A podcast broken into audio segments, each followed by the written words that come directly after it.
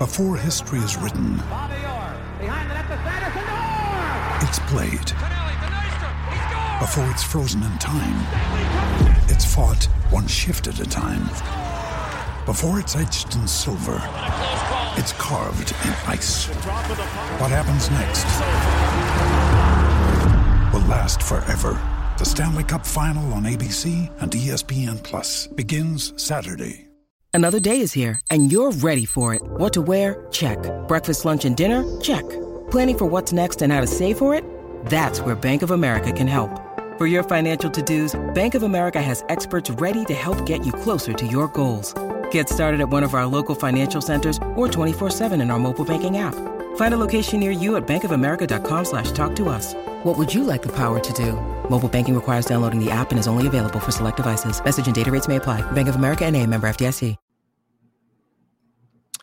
Marinaro, the Sick Podcast on this Tuesday afternoon. A lot to talk about for CF Montreal because the season is around the corner. As a matter of fact, it opens up Saturday night in Orlando versus Orlando City. CF Montreal played their last preparation game on the weekend, a 4 1 loss to the Tampa Bay Rowdies. A lot of people didn't expect that, but at the end of the day, it is preseason.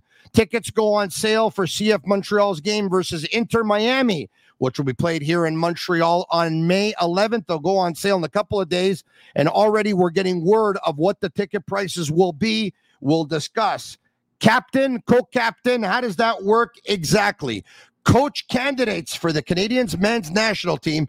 And when the MLS opens up their season on the weekend, on Saturday, will they have MLS referees? Yes or no? We discuss all of this and more. Joining me today, Montreal Impact captain, former Montreal Impact player, of course, Patrice Bernier. He's coming up. He and I, the Sick Podcast, CF Montreal Talk. Turn up your volume. Because you're about to listen to The Sick Podcast. CF Montreal Talk. Here's the chance. Here's the chance. They've got the goal. Absolutely incredible. Cameron Porter delivers the goal to send Montreal Impact into the CONCACAF Champions League semi-final. The sickest CF Montreal podcast. It's gonna be sick. And the Sick Podcast brought to you in part by Energy Transportation Group, recently named by Deloitte and CIBC as one of Canada's best managed companies. The country's leading business award recognizing innovative and world class companies, the best managed Canadian companies. Designation fuels energy's purpose of creating progress for their customers, their employees, and their communities. Join a winning team and check out Energy's career page for available opportunities. Also brought to you in part by Playground, over 30,000 square feet of new gaming, dining, and entertainment spaces. Time to reacquaint yourself with Playground. World class sushi, AAA steaks, live shows, a brand new poker floor, and so much more. Located just over the Mercier Bridge, only minutes from downtown Montreal. Playground, Playground, experience the strip without the trip. And also brought to you in part by InnoSport. J'ai décidé de collaborer avec InnoSport, une compagnie d'ici afin de dynamiser l'apprentissage et la pratique du sport pour tous et partout. Les différents produits permettent de rester actif tout en développant sa confiance, son autonomie et sa technique. Des produits efficaces, progressifs et personnalisés avec le logo de votre école. InnoSport, pour tous et partout. And joining me today is Patrice Bernier. Hello, Pat. Hey, how's it going, Tony? Uh, it's going very well. Ali is not with us today. He will be back next week. And I have good news, by the way, for those who thought that Ali sounded, made a lot of sense last week, but unfortunately sounded like he was talking out of a metal can. We have something for Ali. So we're going to set him up so he's going to sound really good. Ali will be with us next week. Pat, there's a lot to talk about. Uh, let's start with unfortunately, there's not a lot of footage out there, but a 4 1 loss versus the Tampa Bay Rowdies. So I'll I'll start with this. A buddy of mine calls me a couple of days ago, says they lost to a USL team. Is this a joke? I said, it's preseason. I don't put much into it. He said, I do. The season starts in one week. Is he right or am I right or are we both right? As a guy who played, how much stock did you guys put into games versus an inferior opposition in the preseason? I would say eh, not too much stock.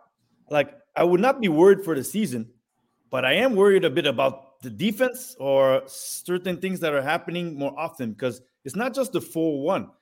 They took 13 goals in four games. That's three goals a game.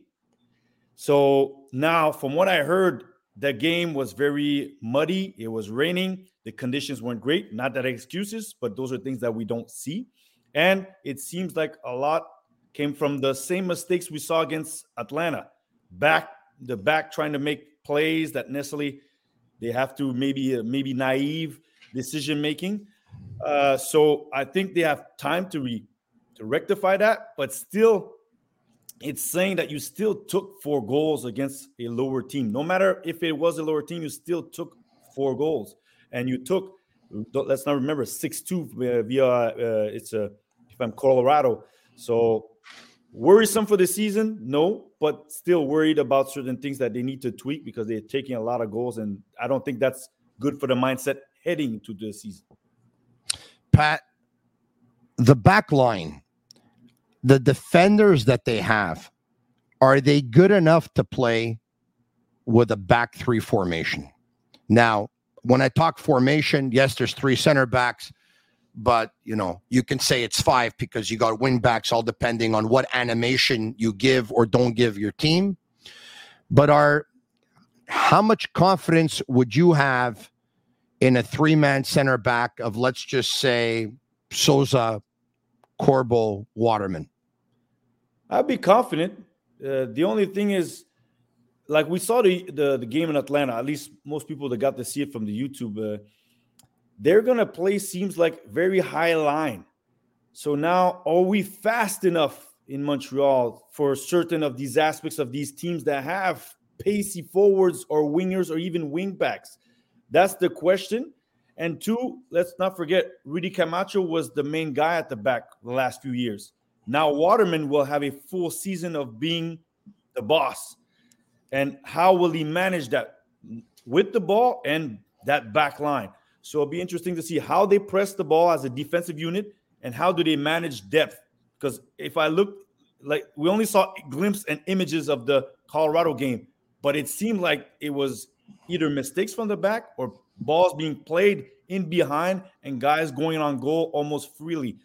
So I'm confident that they can work it out, but they're really gonna Waterman and those guys are really gonna have to talk to really read the play really well. Because if they're gonna yeah. play a bit more like Wilfried Nancy, meaning having the ball and going forward a bit more, that means there's gonna be space in the back, and they're really gonna have to work at that. Uh, and if Campbell is usually the fastest guy on that team, is not a starter, how are they gonna adjust to uh, the pace that some of these guys have up front in MLS? So I like Sosa a lot, but we saw in preseason speed is a challenge for him when it's coming at him. Waterman got beat last year often with a lot of balls over the top. And I think if they play high line, they're not fast enough to play high line. And I don't think they're experienced enough to play high line.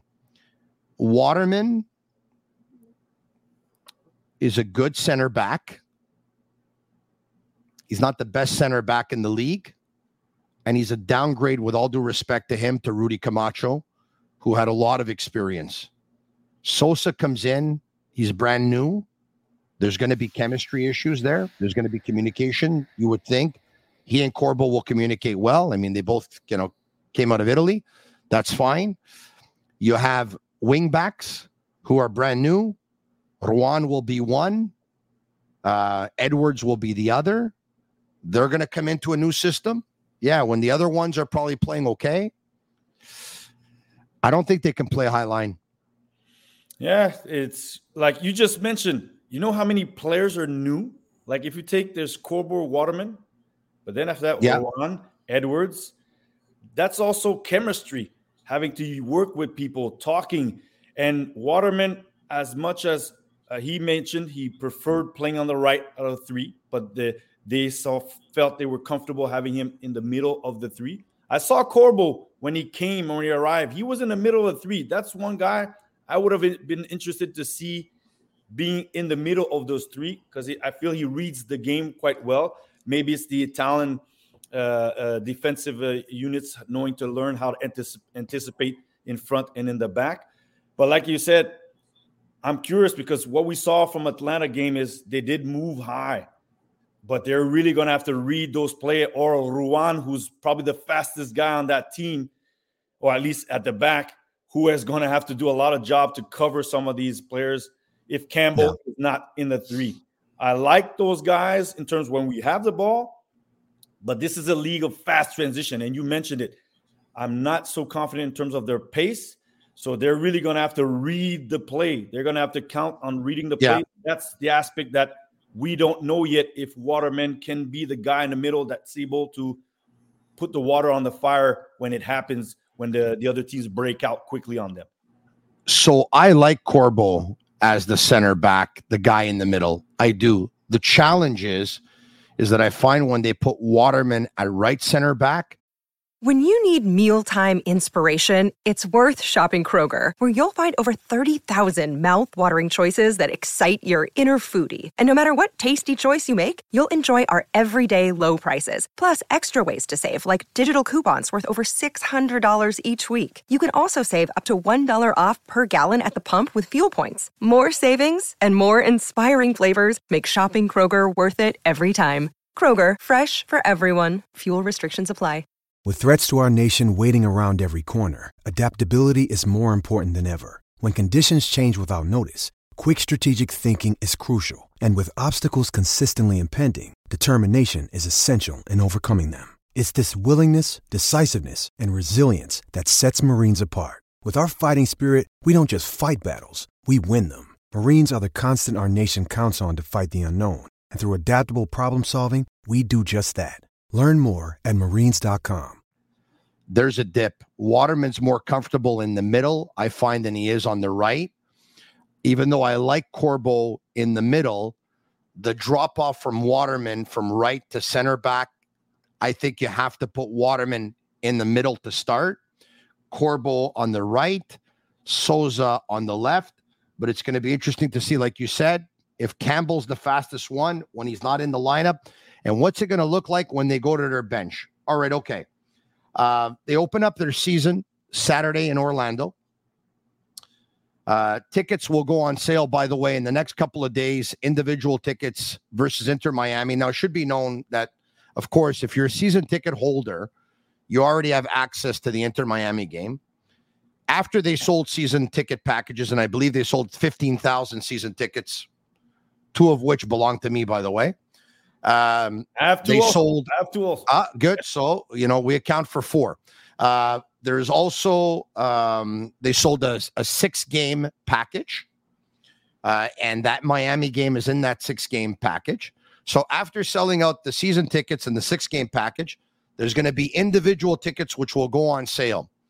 I saw a post from FC Boreal, which is an amateur club, of course, in Quebec, who sent out something to their members saying, Hey, look, we were able to procure 50 tickets. We were told the cost is going to be $600 and we're not making a penny off of this. This is what the club, this is what CF Montreal is charging us for the tickets. So $600. But we also were able to get our hands on.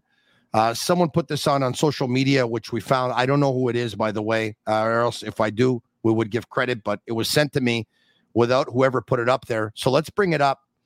What could be the possible prices for the game? Or and I guess it's somebody who got it off the website, I would imagine, or whatever. But 449 plus tax, all the way up until 1799 plus tax. And uh, 449, that would probably make sense because I was told that the cheapest individual ticket to get into the stadium is about $525 tax included. Patrice, I'd like to get your thoughts on this. Let's be honest, we're not used to these prices in Montreal. Montreal's always been extremely affordable. You can bring a family of four to get in for a $100. You know, you probably probably cost you more to go watch a movie if you if you went four people to a movie theater and you probably had some popcorn or whatever. I think it's great value. There are other stadiums, there are other cities, other teams in the league that have put up these individual tickets for sale. They are at an inferior price point than this. Some of them are superior. What are your thoughts on uh, some individual tickets available, but it's going to cost no less than $525 tax in to get into the stadium per person? Uh, now I look at it that this is the first time in the history of the club that 15,000 tickets, season tickets, are sold out. So there's really 4,000 tickets left for that game. Or, like you said, with the package, probably even less with the game six game package. So I look at it as if we take the Montreal Canadiens prime time game, if you take Toronto, uh, Boston coming in, those games the ticket goes up another ratio. And we all know what happened last year when Lionel Messi arrived in the league. So that game will be priced, or the prices for that ticket game will be a bit higher than what you're accustomed to, because there's not there's a rarity factor, and the factor that most other clubs probably have uh, even more room. Like if you take Toronto, they have 17 or 16,000 tickets, but they have a 30,000 30, seat, seater. So there's 30, 13,000 tickets that you can play with. So it is expensive. It's what I expected a bit for just one game because we saw what happened last year. Uh, and you know that now, if you didn't take your season ticket, that's what most people did to try to get it to fair bargain price, if you could say. You're going to be stuck with coming to that game and paying full price. I remember, Tony, weren't you the one who put some tickets for Red Bulls last year? Yeah. Uh, and then when Messi's uh, Messi arrived, those tickets went boom, they skyrocketed. So this is going to be a factor I, that there's not that many left, and uh, we'll see once that game arrives because things could change. If you're hearing that Messi might not come, those prices might go down. I think it's still fluctuating. It's not a set price from what I've heard uh, internally from the club. I bought the tickets center half, fourth row, $96 US. And uh, the week before the game, there were people that were prepared to pay about minimum $1,250 US per ticket for a ticket that was bought at $96 US. Now, uh, I hear you. I think you make a lot of sense what you said.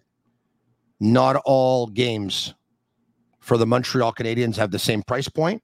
There are premium tickets. I'll tell you what bothers me a little bit.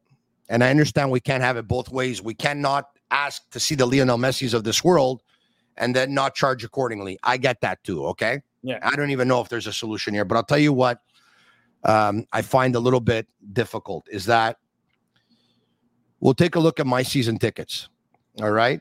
So my season tickets, I, I believe uh, the ticket is what? It's probably about. Uh, so I got 17 games for about $1,540, which means that the two tickets cost about $90, which means one ticket is $45. All right. Between $45 and $525, that's yeah, a huge a, jump. That's a that's a that's not. Jump. I'm going to tell you more one, than one that's more that than I, two times. That's more than three. That's more than ten times. That's more than twelve times. What is it? It's more than thirteen. It's just over thirteen times. That's a, a, a skyrocket price. Now I'm going to say something. This is a North American thing, because if you go look at tickets anywhere else in the world for, and I'm talking about prime clubs that have pristine players, Man City, yeah. PSG, Bayern Munich. I even went to see uh, Barcelona semifinal Copa del Rey in Camp Nou, 65 euros. So that's just to show the prices over there are wow. Uh, we're now we're skyrocketing because we make it an event in the US in Canada, when something happens, NFL, NBA, it becomes an event, and suddenly the ticket goes way above what the regular price would necessarily be. And I'm not saying, look, for somebody who wants to go see Lionel Messi who doesn't have season tickets, and it's like, hey, 11th of May, I have an opportunity, and you're looking at the price, you go, hmm. but the reality is some people are still going to want to pay that because the yeah, I, I hear you. They're going to see it. So now, I just did the math, by the way. I think it's so it's a, it's over 11 and a half times the amount that I paid for mine. So this is what I tell you. This is what I tell you in the end. Buy season tickets next year. This is great value. I didn't buy the best tickets. I didn't buy the worst. At 1540 for 17 games, with that game included, I think it's a great deal. Even though I told my rep, you can't do lower, you can't do lower, you can't do lower. I still think it's a pretty good deal. I have to admit. Hey, but the thing is, we uh, uh, like I'm not gonna lie, and you know, people were saying, "But hey, Patrice, can you get me tickets 11th of May?" I said, "Get season tickets. That'll be your best bet to get the game and to get it at fair price." And as a matter of fact, you're some people probably paid them 600 700 dollars for the season ticket, and the game, the ticket for the game is gonna yeah. cost you the same. So and then you could. I, I gave the same advice, Patrice. I gave the same advice. My neighbors did it. They paid, and I said, "Look, this is yeah. the fastest way to make sure you're getting it for a good yeah. price, or else you're gonna really overpay." Because we saw what happened last year. Yeah, all the tickets went 300 400 US dollars, and you said it. Your ticket yeah. bumped up to almost two grand. So this is the yeah. Atlanta Messi effect, and the factor that there's less tickets left. I don't know if the season the, the club would have 10,000 season tickets and there would be 10,000 left, maybe that ticket price wouldn't be as high. Now that there's uh, so much left, so few left, they could put it at the price they want, or at least the price they want, a price that they assume yeah. that people are going to be willing to pay. Uh, so uh, we were all wondering what will be the cost for the ticket for one for that game. But now that 15,000 tickets, six game packs, sold. So there's what three thousand tickets left, maybe. Yeah. And so it'll be uh so that's the price. Uh, but I've been told that the price that you saw, people weren't supposed to see this price. So that means it could fluctuate to being a bit lower. Okay. So look, I'm going to say this. Uh, now we have some people in the YouTube uh, live chat right now who are saying, you know, and how about if he doesn't play? Look, any sporting event you go to anywhere in the world, any team, any sport, there's always a risk that the player that you most want to see or players that you most want to see will not be there. All right. That's that happens everywhere. If I were a betting man, I would say that if healthy, Lionel Messi will play all the games in Miami this season, right? Or at least at least one half. All right, at least the first half of every game if healthy. Uh, I think they're going to pick their spots on the road. They are involved in some cup games as well. He is involved in some international duty as well. I think they're going to pick their spots on the road. The first games that he wouldn't play, I think, would be either on A, synthetic grass, and or B, if it happens to be three games in one week, then you know they're going to give him a rest. There's a tremendous amount of pressure. I know on Messi, Inter Miami, by everyone, probably even MLS to try and have Messi appear in every single game if he's healthy, even for a couple of minutes, because he's the number one reason why people are going to the games in which his team is playing. But anyway, um, CF Montreal will play them twice. Once on what is it? I think it's March 10th yeah, in Miami and May 11th, of course, in Montreal. I have a question to you who was a former captain. And let's bring up a picture here if we can of that's Samuel Piette, CF Montreal captain on your left. That's Victor Wanyama, who was once upon a time the assistant captain to Samuel Piette.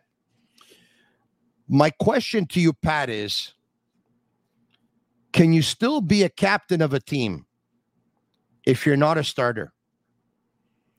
Uh, yeah, this day and age, yes. And I did it I did it in 2015. barely played for the whole season. So, but uh, the factor is, which is really interesting, is now most coaches create a group.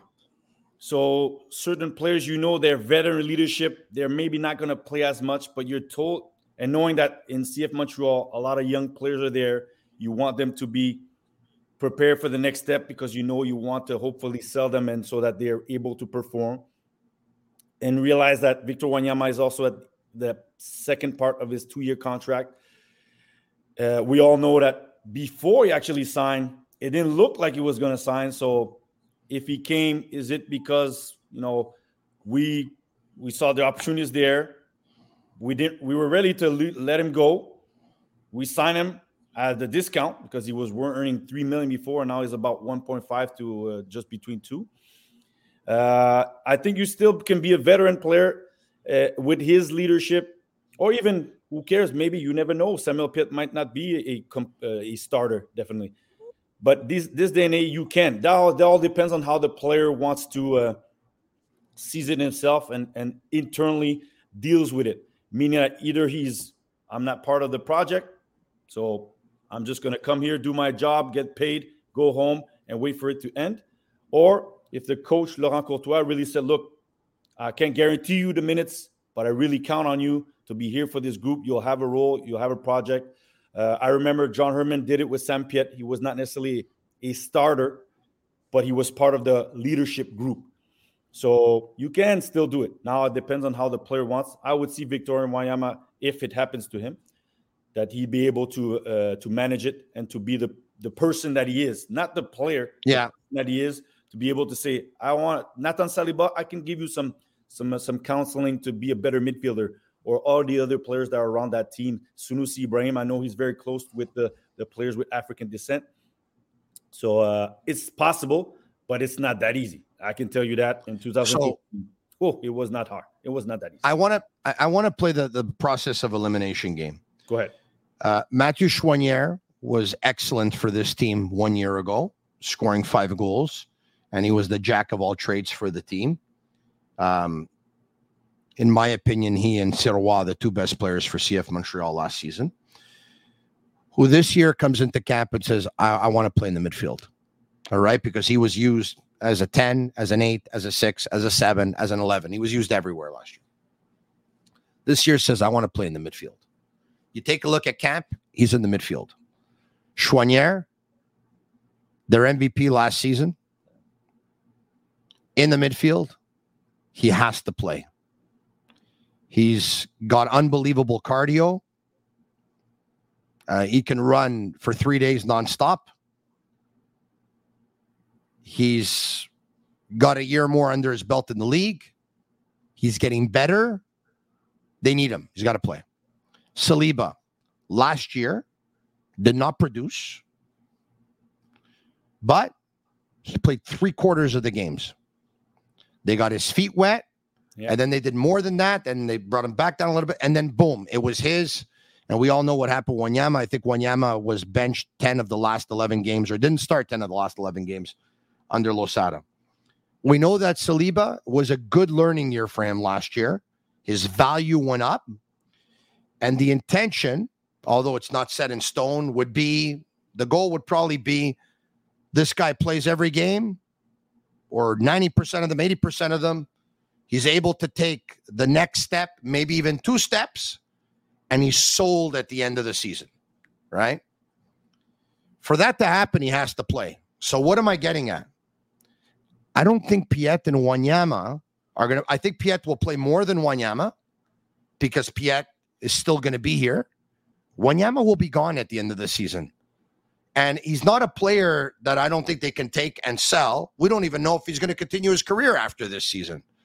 So I don't think Wanyama is going to play a lot. I don't think Piette's going to play more than 45 minutes a game.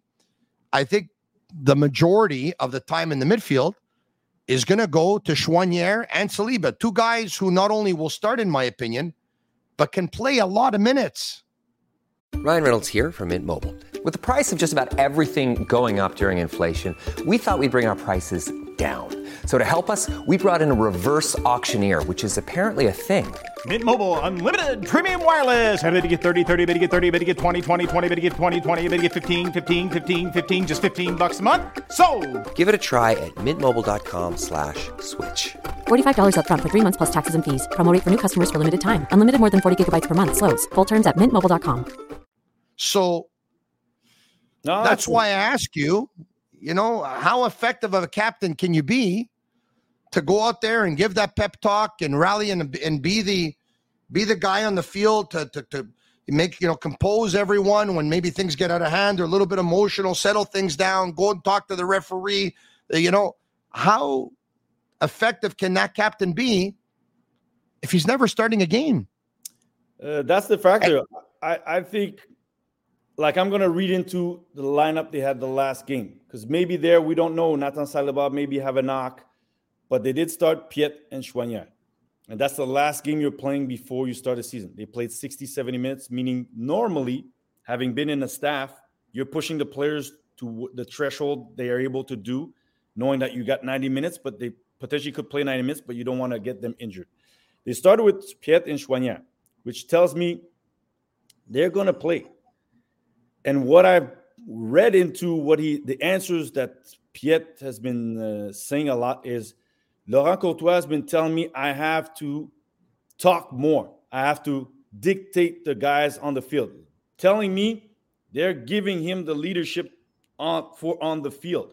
So even though Nathan is the player we all believe this year, if he breaks out like he end finished last season, could be sold, has the potential to go to the next level.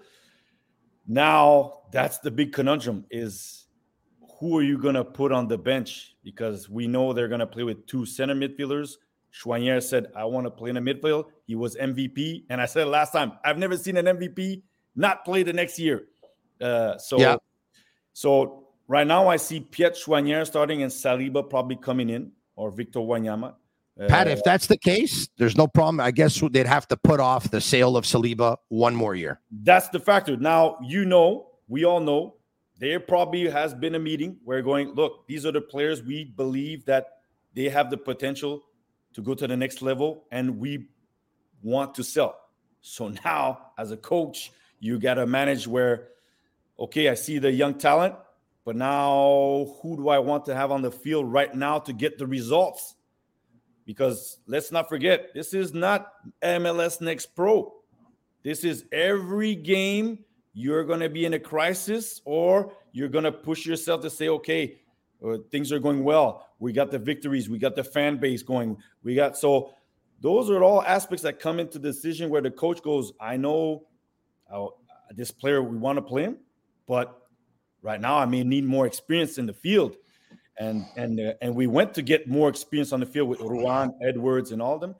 So it's a big conundrum for Laurent Courtois because in the middle, that's probably the part where we're like, who's going to be the consistent duo that's going to be in starting 11? And yeah, I do believe that some of them won't play 34 games.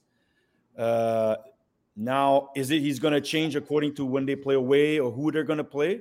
Because he has different types of duos. We all, I think, agree that Wanyama and Piette together, that might not happen quite often, if at all. No, no, But I don't think so. The way I've seen, I'm going through reading through the lineups they give in every game. It's been one team has been on the field, Piette has been captain. One team was on, uh, the other team was on the field, Waterman was captain, and not Victor Wanyama. So it tells me Piette has been is keeping that role as captain, and I don't think they're going to announce a new captaincy. They might just say Waterman has more leader, more bring in more leadership, and maybe if Piette's not on the field, then Waterman becomes that guy that they they assume will be able to dictate the others. But yeah, it'll be cu- cu- curious to see. I see Piette Choinière started off because I Yeah. don't know. Maybe Saliba got a knock, and that's why he didn't play the last game. I got it. Yeah. But I see right now Piette and Choinière starting because they've shown when they played even with Wilfried Nancy together that those two have chemistry.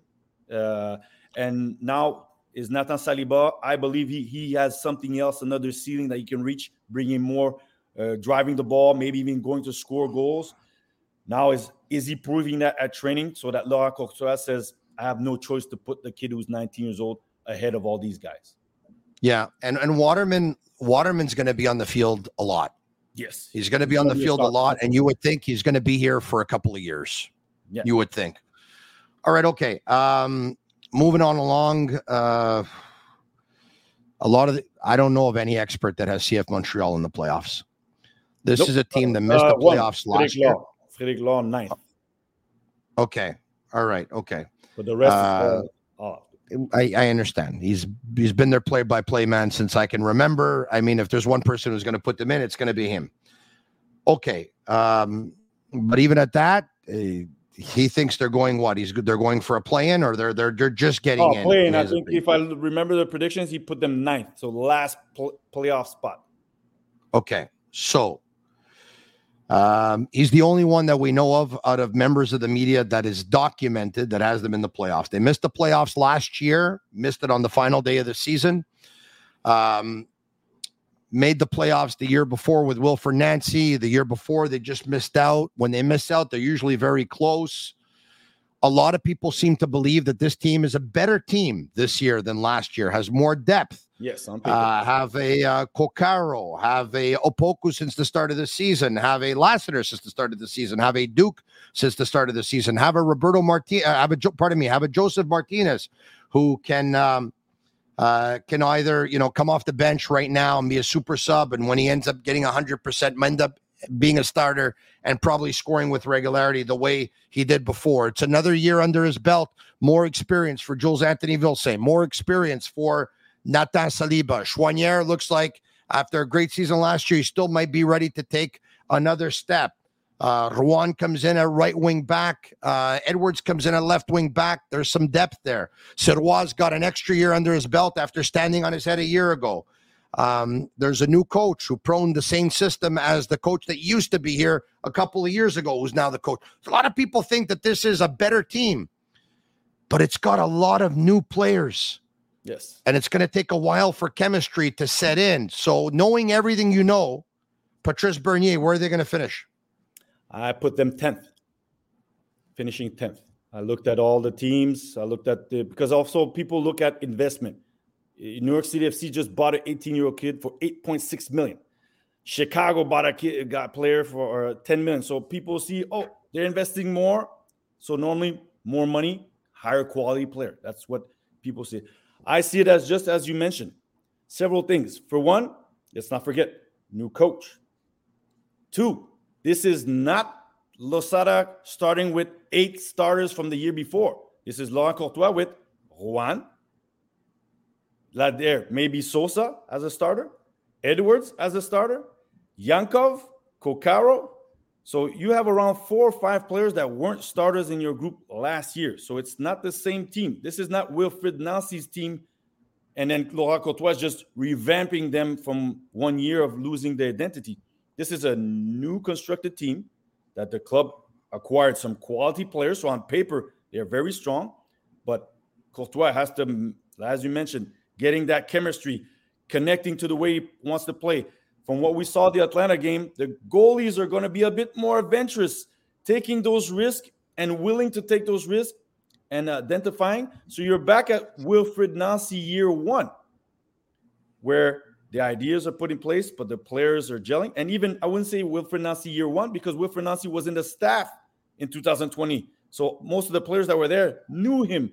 The ideas were a bit similar to Thierry Henry. Now Laurent Courtois is coming in, new faces. And then after that, you have to look at it. You're starting six games on the road. I Now- was just looking at the schedule. I was just looking at that. That's that's that's the thing that see if they didn't start with six games on the road, Pat, and they Then would it would play road, different. home, road, home, road, home, their place in the standings could be different. Yeah, because remember last year, seven games, one win. What was the one win? At home. The other seven, six games away, they were losses. So Versus Philly. And by the way, they were losing 2 1 in stoppage time. Remember that? Yeah, they came back 3 2, 95th minute, uh, Kyoto and, uh, and 04. I Yeah. think, uh, so you're starting six games on the road. It's like you're starting where you hopefully they get the results because, hey, they're going to Orlando, Dallas, Miami. Then you go DC, Chicago, and Seattle. Those four, four of those six places are very hard for any team in the league to go and win points. And then after that, you come back home and you're going to play Columbus, Miami, uh, Cincinnati. So that's not easy in terms of collecting points. And last year, they did a great job having the second best wins total in uh, Montreal history at home 10. The most has been 11. Can they repeat the home home uh, uh, home games winning, and then most likely they're probably going to get more wins on the road. So I was looking at they might get 43 to 44 points better than last year. But will that be enough to be in the ninth place? I say 10th because New York City is better, New York Red Bulls is better, and then Miami, who finished below them, is right now probably going to finish sixth or seventh because on paper they're a much better team. And the time this team gels, I don't know if uh, with the six games on the road, that's what really I can say bothers me, tells me that that's a difficult mountain to to to to climb back from. Hopefully, they get a win or two there and get more points than last year, so that they're not in the doghouse too early. Because you want to be in that conversation of the playoffs right from the bat, so that you're not always looking how many points do we need to go into the playoffs. You want really to be in that conversation. But I put them tenth because there's so many things that are constructed this year, and uh, I'm I'm optimistic of what Laurent Courtois can do but I mean, there's a lot of pieces that need to gel, and then you need to get the results. Um, what can you tell us about the MLS referees? Uh, Pro will lock out the MLS officials after the PSRA membership voted to reject their leadership's tentative agreement over a new CBA via a 95.8% no. That means, Tom Bogert tells us of The Athletic, the 2024 MLS season will almost definitely start with replacement referees. Um, surely uh, this is uh, not music to Don Garber's ears. No, in a league where you see Lionel Messi effect, more teams. This is probably the transfer window in 2024 where the most money has been spent. Yet we can't find an agreement with the pro referees. And let's be honest, everybody complains about the MLS referees. Now you're gonna get referees from college, from inferior leagues. So, and are they going to be ready to come into a league that has taken a step in the last few years in terms of the speed of play, uh, the intensity, the identity of styles of play? So, hopefully, they find an agreement because I don't think it's it's not good for the image of the league, and I don't think it's good for the quality of the league. First and foremost, you spend on the players, you spend on the coaches, and you're going to have to spend on the referees if you want to go what you say, which is being a top tier league in the world. So you need to get those referees back on the field and uh, and compensate them uh, properly as you as the rest of the league is doing for the rest the franchises, the players, the coaches, uh, and everything that goes around MLS these days. So hopefully, I think Saturday they'll be replacing refs, but hopefully they find an agreement faster and quicker. Pat uh, James Sharman um, in the Toronto Star uh, talked about somebody that you know well who apparently has interest in being coach of the Canadians men's national team. We know that Mauro Biello is the coach for now. Uh, after John Herdman left, he took over on an interim basis. Unfortunately, he didn't get the result in his last game versus Jamaica. Uh, he's been given the vote of confidence to try and lead them for their next game uh, next month. Uh, but after that, all bets are off, and we're going to see. But there's whispers that some names are starting to come out. There are some who have shown interest. There are some that appear to be interesting. And uh, look, we know it's the biggest tournament our country has ever had. Um, coming in just over two years from now. So the one guy you know well, who is James um, uh, Sharman talking about? Let's bring him up. Thierry Henry. His managerial experience, Arsenal youth, 2015 to 2016. Belgium national team as an assistant, 2016 and 2018. 2019 and 2021, coaching the youth. Uh, Monaco, 2018 to 2019. Montreal Impact, 2019 to 2021. Currently, the manager for France's U21 team. This is one candidate. We'll get to the others. Pat, your thoughts on Thierry Henry as a possible manager for the Canadians men's national team? Is it possible? I think yes. When I saw it, I said wait, he's coaching the U21 team going to the Olympics. So he wouldn't be coming right now. Uh, You're going to, if you qualify in March, you would be going to Copa America. You want your coach in place quicker, sooner than later. So even if there's, I've heard that actually there is interest, but everybody would say, and the next candidate I think is uh, Hervé Renard, it would be for after the Olympics. But I think you're losing time with not confirming the coach. Either Mauro Biello sticks on as he uh, qualifies the team for Copa America, or you announce the coach so that if you make it to Copa America, he has a camp, he can prepare the team, and going already to a prestigious tournament facing, I think they'll be in the group uh, in Argentina if they uh, qualify. So Thierry Henry, I saw it. I go like, okay, I understand Thierry wants to coach a, a first team, but he's coaching the under 21 national team. And if he does well at the Olympics, most likely other opportunities will arise. So uh, I I know He, that he does. He does have World Cup experience. I, you know, exactly. I know that- assistant to Roberto Martinez, of course, of Belgium at the World Cup. He does have it. The one thing I found about Thierry and Pat, I know you're close to him, and I could be wrong. It's, it's my interpretation from the outside. I find that Thierry never fully transitioned from player to coach. I felt that he coached with the mentality of a player a lot. We saw images in the past when he was here of getting very upset when players weren't doing things that for him would be elementary, but for them would probably be difficult. But for him, he could do it with his eyes closed. All right. And so uh, that's my thought that he was he was still in a player's mind. Um, clearly, he's a better coach today, you would think, than he was back then because every day you learn, you get better.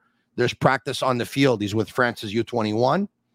The one thing I would like is I don't think any player on that team would be above the team or would be like, I've arrived and I'm running the show here with Soccer Canada. The way there have been players who have been labeled as prima donnas in the last year, I don't think they would be able to be with Thierry Henry because I don't think he would be impressed with any of their careers when they compare it to his, as Yeah. good as some of them are.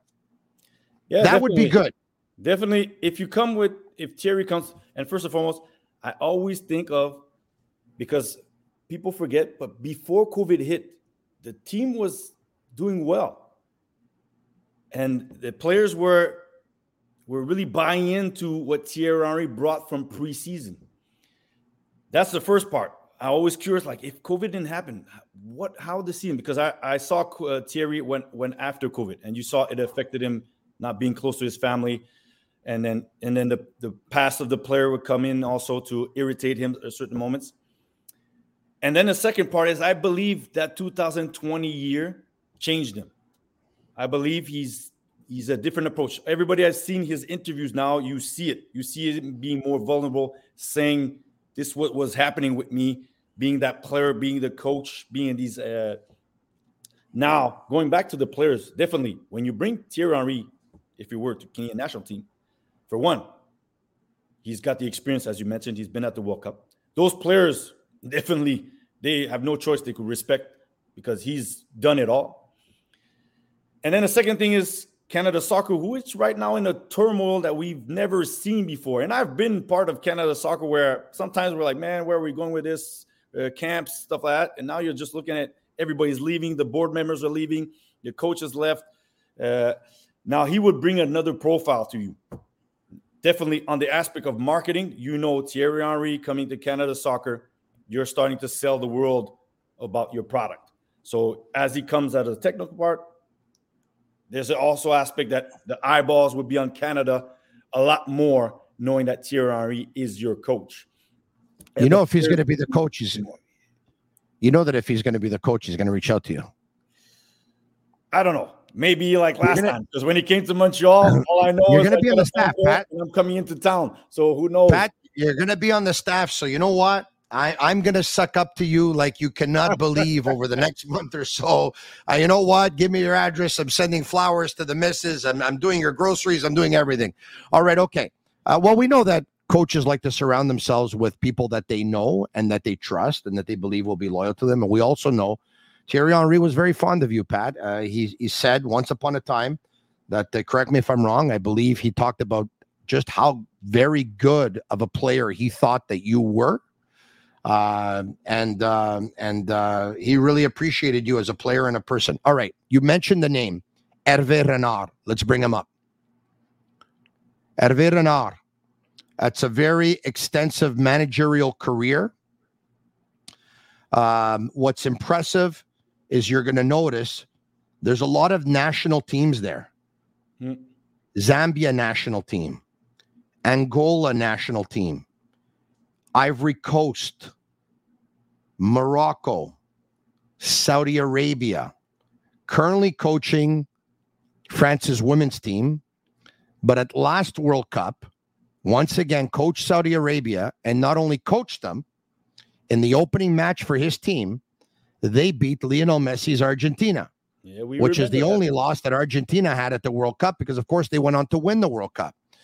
Here's a guy, Pat. His CV is impressive. He's got a ton of experience. He's got a ton of experience with national teams. Um, he's obviously he can address the nation in English and in French. He has a ton of personality. He's got a ton of fire. You would think that he would be running the show as well, and it wouldn't be a player. Uh, he's got he, he, he- he's got an iron fist, but at the same time, you know, the first two candidates that we talked about, Thierry Henry, Hervé Renard, the Federation's going to need at least, and I don't know, I haven't talked to either of them, so I don't know, but can you get either of these guys signed for less than, at the very, very, very, very least, 1.5? Uh, from what I know, Hervé Renard was has been approached, but he's way too costly. So, and it would be for after the Olympics. And I believe Cote d'Ivoire just tried to get him, but France said no. So Yeah, they uh, I, I would, I would, I would think he's probably asking, boom, you know, saying, uh, between two and two and a half. But I don't know how much he would want the job or not want the job. But like, you know, I gave 1.5 as the bare minimum, but I would imagine that any of these coaches are asking for at least two, at Uh, least two million. Thierry's in Thierry's uh, possibility. I think he would be more interested in the opportunity than amount of money that that uh, like I think he would be willing to come for a reduced salary for the opportunity to coach because he he just loves coaching and he wants to get that head coaching job.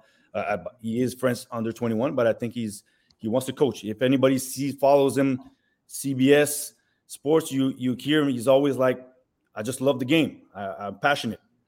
Yeah, If I'm correct. He came to Montreal for for less than what his value is in the world, if you could say. Yeah. And There's a third name that I've there's a third name, Pat, that I've heard, and then we'll end it with this. I don't know if you've heard the same name. Let's bring him up. I hope it's not the Real Madrid coach. Ah, okay. Paul Clement. Paul Clement um, is a former assistant to Carlo Ancelotti with uh, Real Madrid, with Chelsea. Uh, you have um, Bayern on his CV, uh, PSG. Um, spent a lot of time with Ancelotti. They worked together for seven years. Also coached the youth, you know, Fulham U18s, Chelsea U16, Chelsea U18. Um, most recently with Everton, has coached Swansea City, Reading, Cercle Bruges. Um, it's it's a pretty impressive CV. He's gone on record as saying, and I read this somewhere, that he'd love to have the opportunity, if it's there, to coach a national team. There's an opportunity there possibly with Canada. Um, a lesser profile name than Thierry Henry and Hervé Renard. But um, when you coach with Ancelotti for seven years, I would imagine you picked up a thing or two along the way. Yeah, I think you mentioned that the CV is important. Uh, I won't say that the players at first and foremost are like they just want to know who would who will be the coach, but at the end of the day, when they you hear like, oh, where he where's he been, who's he worked with? Ah, okay, he's because let's not forget Canada is playing with Alfonso Davies, who is at Bayern Munich. Jonathan David is at Lille. Steven is Bayern Munich for now.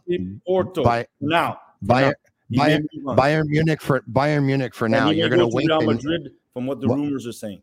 So you can bet the house. He's going to Real Madrid. So, bet the house. So now also the profiling of coaches, like, okay, do they deal with these types of egos and personalities? Because people may say, yeah, Alfonso, yes. At the end of it, I know Alfonso. I knew him at 17, but now he's now Alfonso Davies, a world worldwide uh, popular player and uh, and star. And so now you're working with somebody who has a different dimension.